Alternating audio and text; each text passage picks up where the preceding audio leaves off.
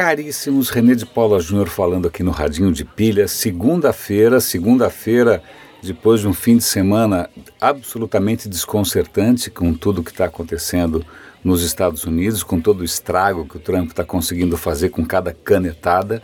Né? O Freud deve explicar um pouco essa história dele gostar de segurar canetas, mas deixa para lá, são outros 500. Mas eu quero chamar a atenção aqui para um artigo da Lúcia Guimarães hoje no Estadão, em que eles, ela cita, é, olha aqui, ó, a, a frase é a seguinte: a bandeira no Vale do Silício está a meio mastro. Eu digo mesmo, a bandeira aqui no radinho de pilha está a meio pau. Essa coisa que o Trump fez de, de bloquear é, países, bloquear religiões, etc., é tão absolutamente inominável.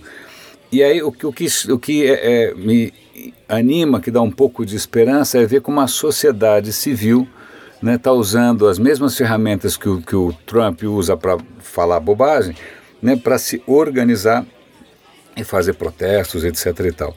Uma coisa que eu achei bastante interessante aqui, vamos ver, é, tem uma, uma coisa que eu achei muito bacana. É o Instituto formado na Universidade de Toronto, olha que interessante isso, identifica o tripé do desenvolvimento econômico no século XXI. Observe, qual é a chave para o desenvolvimento econômico no século XXI?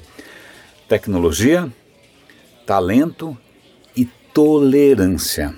Olha que bárbaro, né? Olha que bárbaro. É, é, eu vivo levantando a bola aqui da questão de a gente humanizar tech, né? da gente trazer para dentro de tech preocupações que normalmente são da área de humanas, que normalmente não fazem parte do currículo de qualquer pessoa que se interesse pela área de exatas.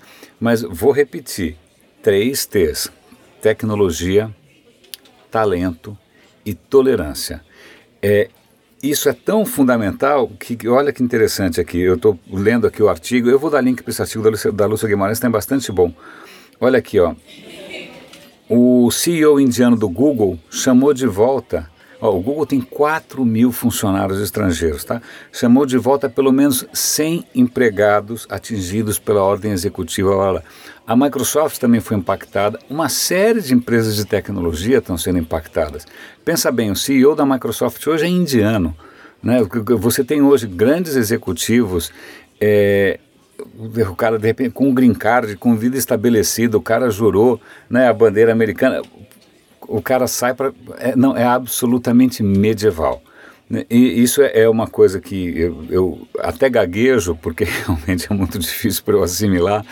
Como é que, né, com tanta tecnologia, com tanta democratização da informação, smartphones, acessos, apps, o Diaba 4, essa criatura medieval consegue sentar naquela cadeira. Isso, para mim, é a, a única coisa que eu espero de positivo disso é que isso cria uma conscientização tão grande da importância da tolerância, da importância da inteligência, porque aquele cara é um orangotango, né? da importância da diversidade, da importância de tanta, tanta coisa que né, a gente levanta essa bandeira há tanto tempo, sobretudo os mais idealistas do digital, a gente levanta essa bandeira há tanto tempo.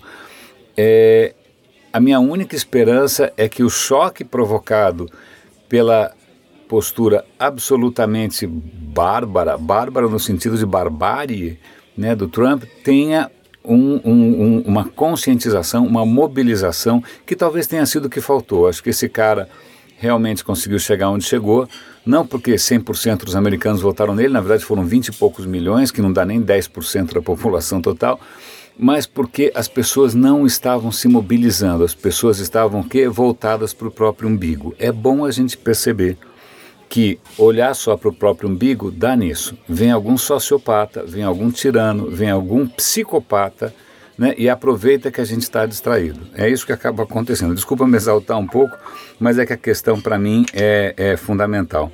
Eu vou chamar a atenção de outras coisas que eu, que eu separei aqui no Pocket, como eu digo para vocês sempre eu armazeno, eu organizo esses links que, eu, que me chamam a atenção no Pocket e eles estão disponíveis para você acompanhar. Eu vou dar o URL aqui para vocês estarem é, atentos, porque nem tudo que eu recomendo eu tenho tempo de comentar. Então, vamos lá.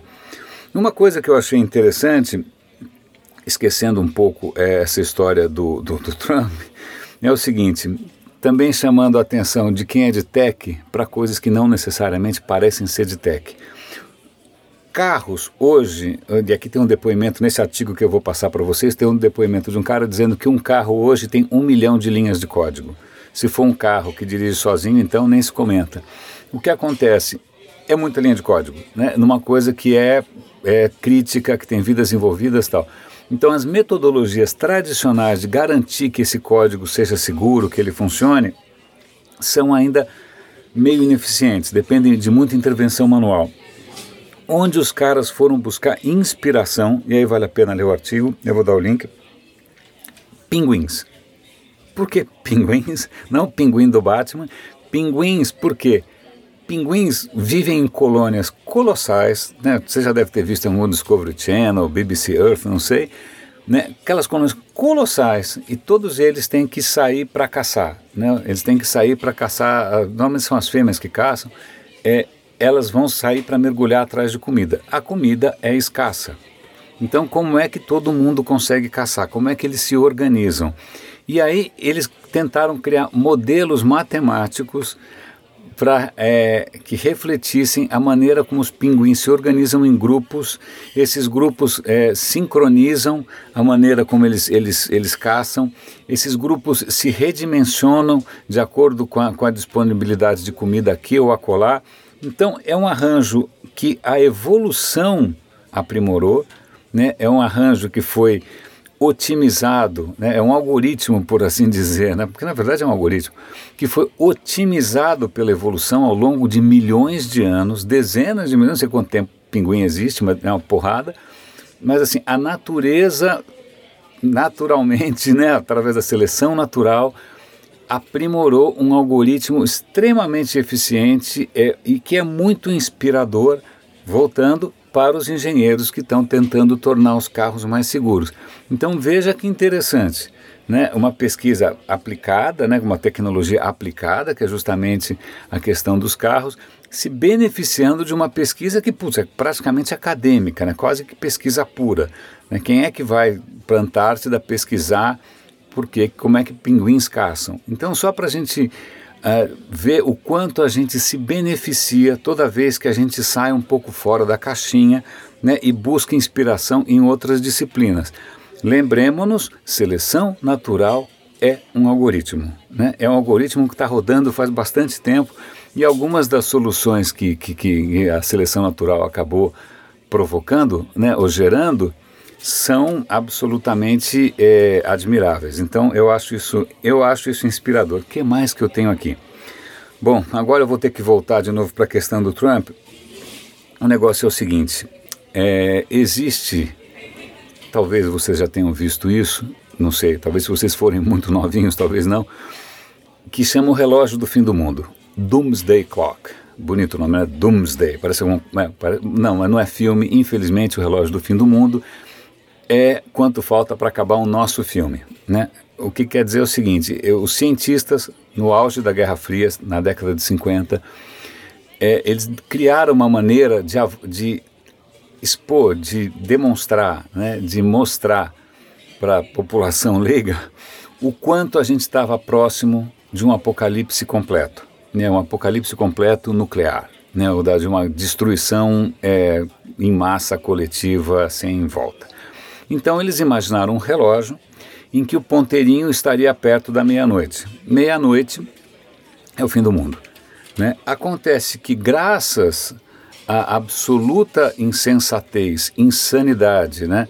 temperamento irascível, ignorância, e seja lá mais o que for, tamanhos dos órgãos genitais, eu não sei, do Sr. Trump, nós estamos hoje mais perto da meia-noite do que na própria Guerra Fria. Faz décadas, décadas que o reloginho não chega tão perto. O reloginho está hoje em dois minutos e meio. Ou seja, graças aos Trumps e Putins da vida e Coreias do Norte, etc. e tal, estamos hoje mais perto do que nunca de um apocalipse completo. Tá? Se isso não te apavora, se isso não te assusta, eu não sei mais o que fazer. Voltando para o artigo da Lúcia Guimarães, que eu menciono no começo, Isso mostra como tanto a direita quanto a esquerda se aproximam. Porque o cara, como é que eu vou achar esse artigo aqui de novo da, da, da, da Lúcia Guimarães? O cara que é o estrategista-chefe da Casa Branca, ele se denomina um leninista. Lenin, você lembra, União Soviética, marxismo e tal. Por que, que um cara que está hoje na Casa Branca se define como um leninista? Ó, eu sou um leninista. Lenin queria destruir o Estado e essa também é a minha meta. Quero demolir tudo e destruir todo o establishment de hoje. Você esperava ouvir isso de um cara de direita ou um cara na Casa Branca? Não, isso na verdade mostra que tanto a esquerda quanto a direita, nos seus extremos, envolve o mesmo perfil de pessoas que são psicopatas, sociopatas, e na verdade o perfil é muito parecido, não tem tanta diferença assim. Quando é que você ia imaginar que um cara ia se definir como leninista na Casa Branca? Né? Então, bom, caríssimos, espero não ter me exaltado aqui hoje. É, se eu me exaltei, eu acho que realmente motivos não faltam né, mas eu peço desculpas mesmo assim. Só lembrem que faltam só dois minutos e meio. Grande abraço, René de Paulo Júnior falando aqui no Radinho de Pilha e até amanhã.